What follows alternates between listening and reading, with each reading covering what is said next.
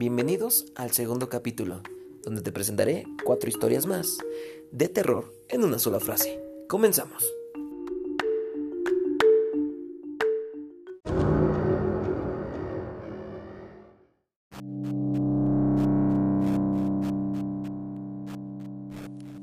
Las luces de mi casa se habían apagado y no podía ver nada en absoluto.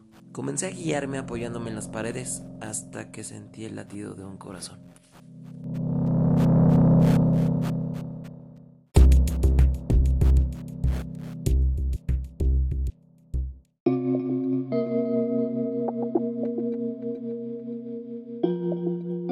En todo el tiempo que he vivido solo en esta casa, juraría que he cerrado más puertas de las que he abierto.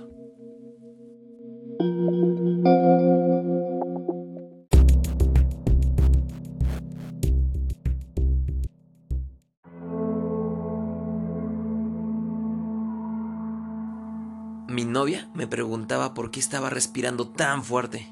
Ah, no lo estaba haciendo.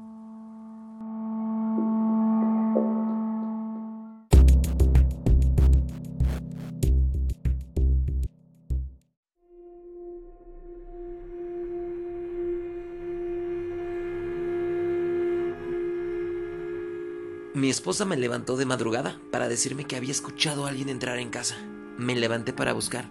Bajé las escaleras, miré la cocina, la sala y no pude mirar nada más, porque me paralicé al recordar que mi esposa había sido asesinada hace ya seis años por un intruso.